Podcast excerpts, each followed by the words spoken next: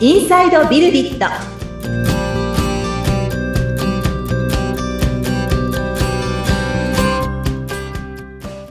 こんにちは株式会社ビルディットの富田ですアシスタントの菅千奈美です富田さんよろしくお願いいたしますはいよろしくお願いしますさあ富田さん前回番組の中で、まあ、はい価値観、自分の価値観を自分が知っておくっていうのもすごく大切だよね、なんていうお話も出てきたと思うんですけど、そうですねは、はいい、富田さんはうんすごくしっかりされてるから、どうなんでししっかょうり若かりし頃から自分の価値観はこうですっていうの決まってたんですかい、やーそんな人いますかね だから私はそんなの分かってなかったから、若い頃って、うん多分自分の中にはあるんですよねあるんだけどはいちゃんと分かってなかったっていうか自分が認識してなかった部分があるからはい富田さんどうやってその価値観について はいなんかね作られてきたっていうか認識してきたというかその辺を伺ってみたいなって思いました。ああなるほどありがとうございます、はい。そうですねえー、っと自分が、まあ、社会人になってからなんですかねその、まあ、価値観についてこの言葉にして、それをこう共有できるようにしてっていうことを考えたのってどちらかというと、この社会人人生の、まあまあ、今ね、後半っていうのも言い過ぎですけども、まあでも、あれですね、あの、まあ少なくとも10年ぐらい経ってからじゃないかなっていう気がしますね。うーん。働き始めた頃っていうのは、そこまで価値観っていうところに向き合ってなかったと思いますし、はい。むしろ、なんかこう、今の新卒の方とかうん。の方が、よっぽど、その、言葉を持ってるなっていうような気はしますね。なんかまあ今のそのそう就ですか職活動とかうが、ん、きっとそういったところに向き合うは機い。会になってるんだろうなと。うん。うん。私あれなんですよ、その就職活動らしい就職活動をしてなくて、はい。その学校推薦というんですかね。ええうん、学校に来ていたこの求人を選んで、うん。えー学校の教授からですね、はい。こう送り込んでいただいて、その まま素晴らしい。ぬるっと、ぬるっと就職、社会人になってしまっているので、うん。じゃあどこまでそこの自分の中にある価値観に向き合ったかっていうと、はいその時点ではそこまでではなかったですし、うん。うん。あの、私のこの幼少期からっていうところも振り返ってみると、はい。多分今もそうなんですけど、この好奇心の高さっていうんですかね。ええ。強さと言いますか。うん。うん。なんかこう知らないことを知ることとか、はい。うん新しいことをすることだったりっていうのに、うん。まあこの楽しみを感じ、はい。まあやってみたいと思うみたいな。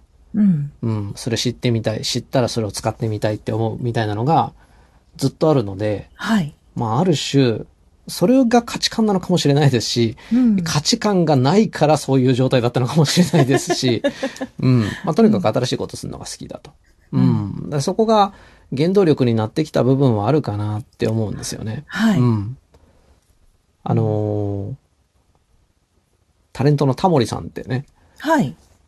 すごくあのー博識と言いますかね、物知りじゃないですか。本当にいろんなこと知ってますよねで。すよね。はいで、タモさんがですね、何かの番組だったかで、その、まあ、いわゆる、なんですかね、こう、いろいろ知ってるけど、そんなに深くは知らないみたいなうんことを言ってるときに、はいなんかこう、まあ、いろんなものにこの興味は示して、あ、これは面白いんじゃないかっていうことで、うんこう、行ってみるんだけど、ある程度進むと、そっちの領域にはなんかもっともっと深く知ってる専門家がいて、ええ。あ、なんだ、こっちにはこんなに知ってる人がいるんだと。うん。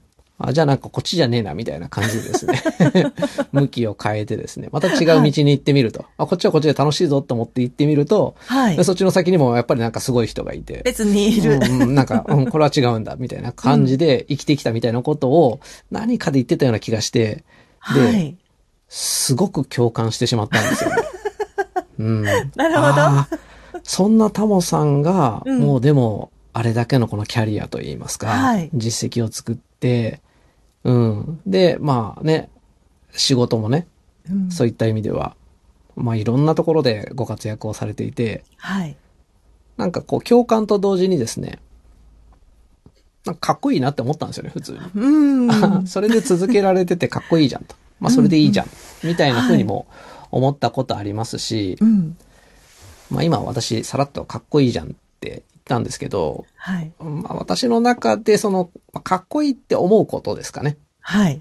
うん。まあかっこいいって思うことの底には多分価値観があるんでしょうけど、うん。うん。うん何かそういう、うん、自分の中でかっこよくありたいというか、はい。うん。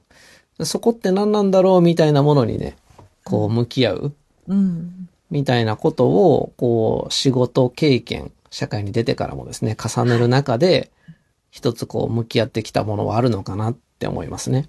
う。うんん。最初からったわけじゃないです。そうですよね。はい。うん。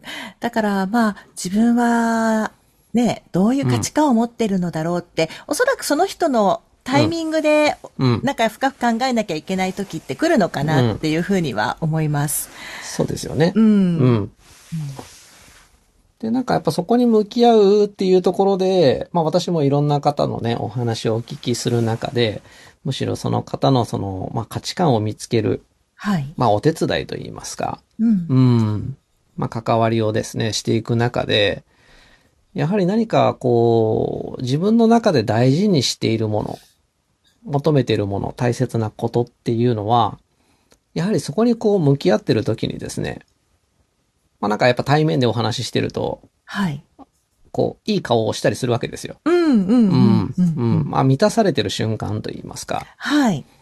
あ、この人にとって、こういう瞬間が楽しいんだなとか、うん。幸せなんだなとか、満たされるんだなみたいな、あの、このポイントを捉えるっていうのは、この価値観に向き合う上では大事なんじゃないかなって、これは自分の経験を通じても思うことですし、はい。うん、他の人と関わってる中でも、こう見え隠れすることだったりすると。おー。まあ具体的にはその、例えば家族の話してるときに、はい。うん、めちゃくちゃいい顔をするだとか、うん。はうい。んあるいは、こう、まあ私たちね、あのーソフトウェアを作る仕事で、まあ、ものづくりのような、えー業種ではあったりするんですけど、うんうん、それを、こう、出来上がったものを見ていただいて、すごいって言われる瞬間とかね、はい。うん、これが嬉しいんだと、うん。認められた気がするみたいな。うん。うん。うん、そういう人もいれば、それをこう、使ってですね、こう、喜んでもらうと。はい。まあ、ただすごいではなくて、これが本当に便利になって、ありがとうと、うん感謝されると。はい。うん、あ、感謝される瞬間が自分一番、この充実と言いますか、うん満たされる瞬間なんだなっていう気づきがあったりしますよね。あうあ、んそうですようね。ん、どういう瞬間にこの自分が満たされてるのかなって向き合うのって、うんこう一つこの価値観に近づいていく、おうんうん、プロセスなんじゃないかなっていう気はしますね。うん。確かに満たされてる時って自分の心がすごく動いてる時っていうか、ね、喜んで、でる時だと思うから、うんうんやっぱりより価値、自分の価値観に近いっていうことなんでしょうね。そうですね。うん。はい。あのーなんて言うんですかね。この、私、舞台演劇をやってたっていう話って、このポッドキャストで話しましたっけまだ一回も話してない一回も話してないと思いますよ。話してないですかその話始めると多分ね、この回に収まらないので。 あのー、まあまあ、あの、私にとって、えー20代の後半からこの舞台演劇っていう世界に触れた時に、まあ結構その人生観に大きく影響があっただろうなって思うところはあるんですけど、はい。まあ言ってみればですね、それまでの私って、あんまりこの、今、菅さんがおっしゃったような心を動かすっていうか、うん。心が動く瞬間をそんなに味わってなかったように思うんですよね。へえ。で、もっと言うとですね、うん。心を動かすのって疲れるんですよ。確かに、確かに、それは、そうん確かにね。う。うんうん。でありますね。うん。あのー自分の中ではですね、はいまあ結構こう、省エネで生きてきてしまった のか、わからないんですけれども、好奇心旺盛な子だったのにそうそうそうそう。ううん、あの、特になんていうんですかね、こう、人間関係から心を動かすみたいなところですよね。はい。うん。まあそういったところの、なんていうんですかね、この楽しさというか、はい。うん。まあそこに、まあただ知らなかっただけっていうのもあると思うんですけど、うん。